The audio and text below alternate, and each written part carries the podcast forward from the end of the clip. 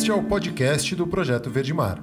Aqui trazemos notícias e informações sobre questões socioambientais, ecoturismo, sustentabilidade e as últimas pesquisas científicas publicadas. Eu sou o Caio Sales e sejam muito bem-vindos.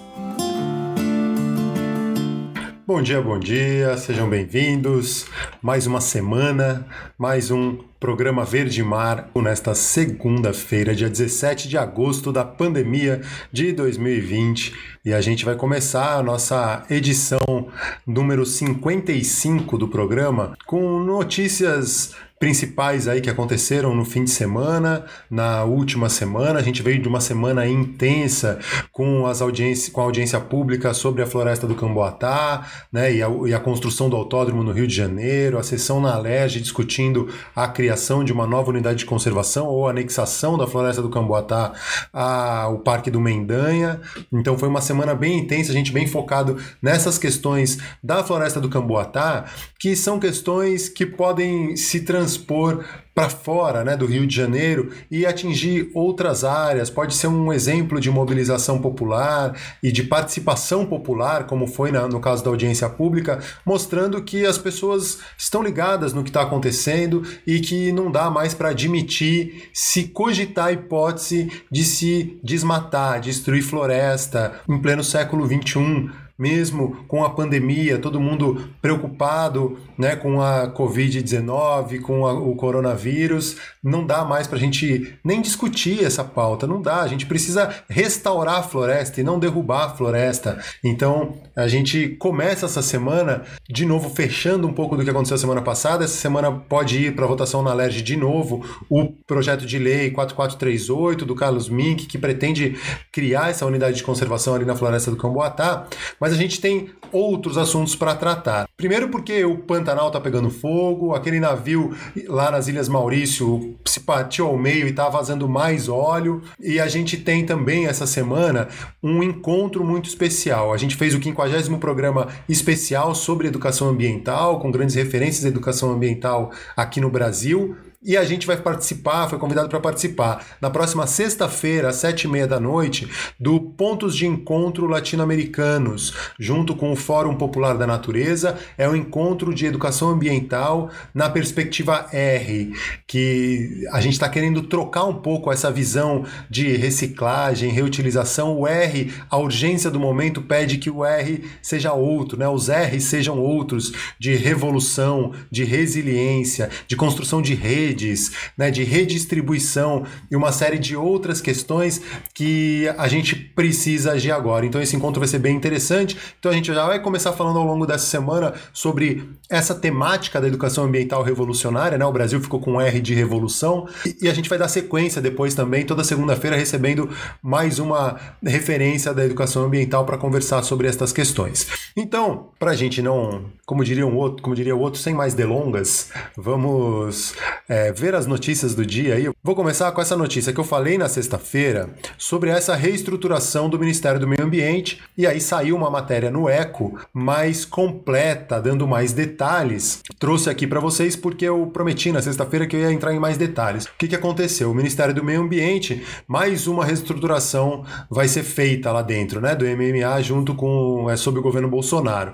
Essa nova estrutura foi publicada na última quarta-feira, dia 11 de agosto, e a ideia, né, o objetivo, justificativa de estarem fazendo isso é para trazer mais transparência, agilidade e eficiência na gestão ambiental. Mas alguns especialistas ouvidos aí pelo ECO, e eu já falei um pouco disso também na sexta-feira, eles acreditam que é uma medida cosmética para dar uma maquiagem e dar uma resposta a essa pressão internacional e de próprios empresários, também do agronegócio brasileiro, cobrando uma resposta do governo federal a respeito dessas é, do, do aumento de desmatamento na Amazônia, da queimada no Pantanal e tudo mais. Então é uma, uma resposta a isso. E aí, algumas coisas chamam atenção nessa reestruturação, né, nessa é, nova estrutura criada dentro do Ministério do Meio Ambiente. Primeiro, é, a recriação de uma secretaria chama, é, voltada para as questões climáticas, né?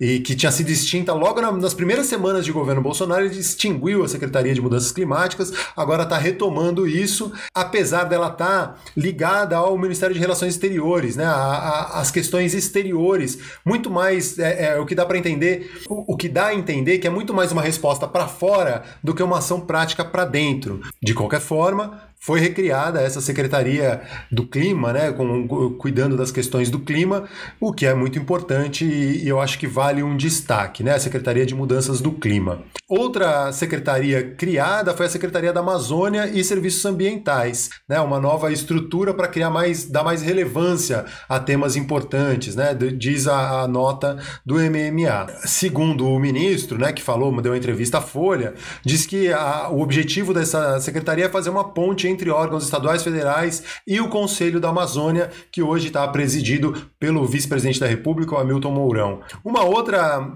secretaria criada, né, ganhou, na verdade, cresceu de status, era um departamento de áreas protegidas, virou Secretaria de Áreas Protegidas. Mas o que chama atenção, e foi isso que eu destaquei na sexta-feira, é que os objetivos dessa secretaria são exatamente os mesmos do ICMBio, Instituto Chico Mendes para a Conservação da Biodiversidade. Então, é, dá entender que ele está querendo esvaziar o, o ICMBio ainda mais e tirando poderes, né? E, mas, segundo o ministro, é só para complementar o trabalho do ICMBio. Outra questão que eu acho bem relevante, aí na matéria do Eco tem uma, um quadro, né, mostrando como era, como ficou, o que, que acabou, o que, que não acabou, o que, que foi extinto, o que, que foi recriado, o que, que entrou sob outra secretaria. E aí, o que eu acho que aqui é o mais flagrante chama mais atenção é a criação né, dos cargos comissionados. Esse decreto prevê ainda o aumento do número de cargos comissionados de alto escalão, que são cargos de confiança por indicação política e que não exigem qualificação técnica, são, não precisam ser chamados dentro né, do, do MMA. Então acabaram as funções gratificadas, que são cargos de chefia e coordenação destinados a serviços públicos qualificados. E aí, o, só nessa função gratificada de mais alto nível, que o salário é 13 mil reais, mais mais auxílio moradia de cerca de 4 mil reais, foram criados oito cargos para o gabinete do ministro, só para ele nomear e colocar lá no entorno dele. Então aí essa é a, a nossa essa reestruturação do Ministério do Meio Ambiente que é dita para para mudar aí a eficiência do ministério que está sofrendo pressões internacionais e precisava dar uma resposta e a resposta foi essa. A gente está de olho e não engole fácil. Então, seguindo nas notícias do Eco, tem essa notícia mostrando que esse monitoramento pioneiro feito pela UFRJ, o Laboratório de Aplicações de Satélites Ambientais da UFRJ, né, desenvolveu esse monitoramento pioneiro para calcular a extensão atingida pelo fogo no bioma, no Pantanal em tempo quase real. Né? Esse objetivo, que é batizado de alarmes, alerta de área queimada com monitoramento estimado por satélite. Né? E a ideia é auxiliar as equipes que atuam no combate aos incêndios florestais, em especial as brigadas do Preve Fogo do IBAMA, que são parceiras né, dessa iniciativa da UFRJ. E aí, a principal técnica de monitoramento de queimada feita por satélite é através da identificação de focos ativos de calor, como faz o programa de queimadas do INPE. Esse método localiza pontos de fogo de forma rápida, mas não funciona para calcular a extensão da área atingida pelas chamas. Só para ter uma ideia, no Pantanal, e aí o, a dimensão do estrago lá, né? Tem, a gente viu imagens aí no fim de semana da, da rodovia Transpantaneira, com o Pantanal realmente em chamas entre 12 de junho e 14 de agosto. As, as queimadas já consumiram cerca de um milhão e meio de hectares no Pantanal. Isso é um milhão e meio equivalente a mais ou menos um milhão e meio de campos de futebol. A, a maior parte dessas queimadas no Mato Grosso do Sul, mas agora o Mato Grosso também também está queimando e aí tiveram que dividir as equipes, a gente falou disso na sexta-feira também. Então tá bem séria a situação no Pantanal com índices alarmantes desses incêndios. A gente lembra que o Pantanal na época da seca faz parte, né, algumas queimadas fazem parte do, da característica do bioma, mas quando essa queimada vira incêndio e foge de controle, e é o que está acontecendo agora, tá hum, realmente é preocupante e, e, a gente fica de olho. Indo para a Conexão Planeta, o outro site de notícias que a gente sempre acompanha. Também eles repercutem aí esses incêndios no Pantanal, que já entram na quarta semana, né, destruindo a vegetação da maior planície de água doce do mundo e matando seus animais. E chegou a, fazenda São Francisco de Perigara, que é no município de Barão de Melgaço, no Mato Grosso, e é o maior refúgio natural das araras azuis do país. Então tem campanhas lá do Instituto Arara Azul para tentar ajudar o combate a esse fogo e mais mais um, um reflexo aí, mais um desdobramento desses incêndios no Pantanal. Seguindo no Conexão Planeta, a notícia do daquela história da Naja ainda, que foi picou o estudante de veterinária, o traficante de animais, né, que por coincidência ou por algum acaso ou por também era estudante de veterinário, mas é um traficante de animais e ele está é, indiciado agora, está acusado junto com outros dez, outras 10 pessoas, entre eles é, a mãe e o padrasto deles. Ele foi picado por essa naja que ele criava ilegalmente em casa, teve que ser atendido, abandonou a, a, a cobra lá, ela foi resgatada e aí começaram uma investigação e descobriram uma verdadeira rede de tráfico de animais é, silvestres, né? inclusive com tubarões e uma, um sítio lá em, nas proximidades de Brasília e tudo mais. É, esse é o caso, né? Agora ele foi indiciado, é, vai ser é, teve que pagar uma multa de 60 mil reais e, e todo mundo aí, todos os envolvidos também sendo multados e processados. Outro, dando aquela passadinha no site do Projeto Verde Mar, tem o, o, programa que a gente fez especial com o Carlos Mink e o Celso Júnior, mostrando as alternativas para a floresta do Camboatá. E aí é uma campanha que a gente cada vez mais quer abraçar para a gente não ficar com aquela ideia e as pessoas não ficarem com aquela ideia de que nós somos do contra, que não queremos o autódromo e ponto. O autódromo é um detalhe, o que nós queremos é proteger a floresta do Camboatá. E não só proteger, mas transformá-la numa unidade de conservação e que possa ter um plano de uso público push. Principalmente para a população do entorno, se aproveitar, se, se apoderar né, desse, se apropriar desse ambiente tão belo, lindo e, e, rico que tem ali naquele entorno. Então, a ideia, e o Celso Júnior apresentou isso muito bem, além do projeto do Carlos Mink de transformar numa unidade de conservação, o Celso apresentou essas propostas né, de se instalar usinas de reciclagem, um trabalho com hortas comunitárias, um centro de treinamento para jardineiros, uma, Ah. Uma área de troca, né, de, um centro tecnológico mesmo de troca para que as pessoas possam, como um coworking, mas junto com, com treinamentos e, e um trabalho para a população poder utilizar a área, é, trilhas interpretativas, trabalho de educação ambiental, a pesquisa científica. Né, a gente falou do peixe da nuvem que foi descoberto lá, é uma espécie ameaçada em extinção.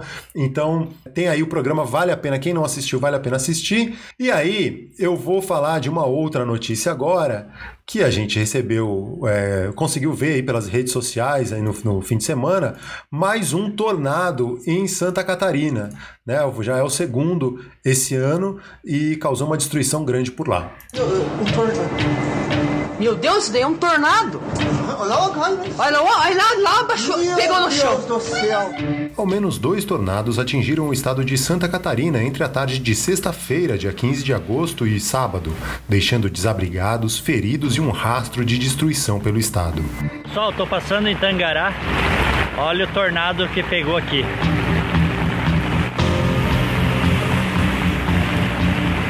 Segundo a Defesa Civil, as ventanias de mais de 100 km por hora deixaram 830 pessoas desabrigadas, 16 feridos, sendo dois em estado grave, e destruíram 127 imóveis. E ainda cerca de 4.600 residências de 22 municípios foram afetadas pelos fortes ventos. A falta de energia atingiu pelo menos 40 mil residências, em cidades como Tangará, Bicaré, Vargem Bonita e Catanduvas. Esta é a segunda vez que um tornado atinge Santa Catarina em 2020. O primeiro foi registrado no início de junho e mais de 500 famílias foram atingidas. Infelizmente, esses eventos, apesar de não serem inéditos, né, a gente está num país tropical, o sul do país é, eventualmente se depara com esse tipo de fenômeno climático, mas infelizmente vai ser cada vez mais comum isso com o aquecimento global, com toda a crise climática que a gente está vivendo, vai ser cada vez mais comum esse tipo de evento. Seguindo nas informações, é, o Rio de Janeiro, no início de agosto, foi publicado no Diário Oficial um plano de gerenciamento costeiro da cidade uma boa notícia. Vale a pena a gente também destacar quando tem coisa boa acontecendo. E a gente recebeu no fim de semana algumas imagens e informações que a fiscalização da Guarda Marítima né, do município começou a trabalhar e a fiscalizar a pesca ilegal na Baía de Guanabara. Início de agosto, foi publicado no Diário Oficial do município do Rio de Janeiro o decreto que institui o Plano de Gerenciamento Costeiro da cidade Entre outros objetivos está o de disciplinar o tráfego náutico nos 267 rios, lagos e lagoas e nas 97 praias do município. Este é um primeiro passo para a criação da Guarda Marítima da cidade, que vai além de fiscalizar as regras de uso e manejo de embarcações, também auxiliar outras frentes, como as da área ambiental. Foi o que vimos em imagens que recebemos neste fim de semana, com a Guarda Municipal fiscalizando embarcações que praticavam pesca predatória ilegal na Baía de Guanabara das orientações iniciais. Esse, assim como centenas de outros pescadores de predatórios ilegais, vão parar de operar aqui na Baía de Guanabara porque a Guarda Marítima vai operar a fiscalização nesse processo. Que seja o início do fim da pesca ilegal predatória na Baía de Guanabara e áreas marinhas protegidas do Rio de Janeiro. A Municipal da cidade do Rio de Janeiro agora vai fazer constantemente a fiscalização do mar principalmente da pesca predatória e utilização correta da Baía de Guanabara. Crimes em flagrante, vamos conduzir à delegacia. E crimes administrativos, vamos punir com multa severa. Oriente seus colegas e não repitam esse erro aqui. Finalmente a gente viu né, que é, a gente anos vendo essas atividades acontecendo e fazendo denúncia, ligando para os números, né, a linha verde, o 1746, os números que, que nos davam, nos passavam para fazer esse tipo de denúncia. É, agora, com a guarda marítima, com embarcação, com pessoal trabalhando no mar o tempo todo, talvez esperamos que realmente seja um, um sopro de esperança aí. Né? Eu acho muito estranho quando essas coisas acontecem justamente é, somente no ano de eleição, às vésperas da eleição. Né? Eu espero que isso realmente continue e que o ano que vem, por exemplo, a gente consiga acessar e acionar esses, essas equipes. Por isso eu fico aqui meu, é, minha esperança né, de ver que nem tudo está perdido. A gente tem aí agora a gente no mar de olho dando esse suporte, esse apoio a gente já sabe para quem, quem, acionar, por exemplo, quando encontrar é, ali onde a gente faz as nossas ações, uns, um, as embarcações fazendo pesca de arrasto dentro, ou pesca de arrasto, ou pesca de cerco, dentro da unidade de conservação de proteção integral, onde é, é proibido esse tipo de prática. Esperamos que isso continue, né? que não seja uma ação esporádica, com gravação de vídeo e, e divulgação, e depois, a hora que a gente realmente precisa começar a acionar essas equipes, que elas tenham gasolina, né? tenham combustível na embarcação, que tem a equipe para ir trabalhar, porque a gente tem a patrulha ambiental, a gente tem já mecanismos de fiscalização mas que estavam sucateados, né? A gente, o próprio exemplo do Monapão de Açúcar, em que a guarda municipal não tem uma sede, não tem um lugar para ficar, então eles ficam andando pela pista Cláudio Coutinho e que nem sempre é a melhor situação. Então a gente vai sempre batalhar e brigar para que é, as estruturas, né, e que o poder público possa oferecer mínimo de estrutura para as pessoas bem intencionadas, as pessoas que trabalham sério e que são é, funcionários públicos exemplares. Então então, é, o funcionário sozinho não faz nada, ele depende de uma estrutura e de uma vontade política de quem está no poder. Elogiamos essa nossa essa nova iniciativa aí da Prefeitura do Rio de Janeiro, da publicação no Diário Oficial desse plano de gerenciamento costeiro, mas vamos cobrar e vamos ficar de olho, porque é, não caímos nessa, nessas coisas de videozinhos e oba-oba. A gente quer ver na prática o dia a dia e saber quem acionar. Gente, é isso. Eu vou reforçar novamente o convite. Essa semana vamos falar muito de educação ambiental e educação ambiental revolucionária. Como que a gente pode mudar esse paradigma, né? Como que a gente muda de fato a sociedade. O novo normal não, não é novo normal. A gente precisa de outro normal. A gente precisa de outra situação. E é por isso que a gente vai discutir muito isso. Sexta-feira, às sete e meia da noite, vai ter o, o encontro, pontos de encontro latino-americanos de educação ambiental na perspectiva R, para vocês entenderem um pouco mais Veja aí. A educação em tempos de pandemia reivindica a necessidade de retornar coletivamente a uma nova cultura da terra com T maiúsculo, da terra com T minúsculo, dos territórios da vida, da governança, que energiza e responde localmente à realidade global. Que acredite no encontro de conhecimentos populares, acadêmicos e tradicionais em diálogo com as realidades dos territórios, onde o tecido social é fortalecido pela reflexão crítica e ação responsável no âmbito de uma ética ambiental, para entendê-los e transformá-los. Com a responsabilidade da rica trajetória de mais de 40 anos da educação ambiental da América Latina, um grupo de educadoras e educadores ambientais latino-americanos, comprometidos com o bem viver e a paz, se propôs a gerar pontos de encontro, espaços virtuais de convergência de redes, pessoas e instituições que compartilham a visão da educação ambiental como ferramenta pedagógica, política e ética, a fim de articular experiências, reflexões e pontos de vista críticos sob um novo formato, o da perspectiva R da educação ambiental. R de resiliência, de redes, de refúgio, R de rebeldia, de reencontro, R de resistência, R de revolução.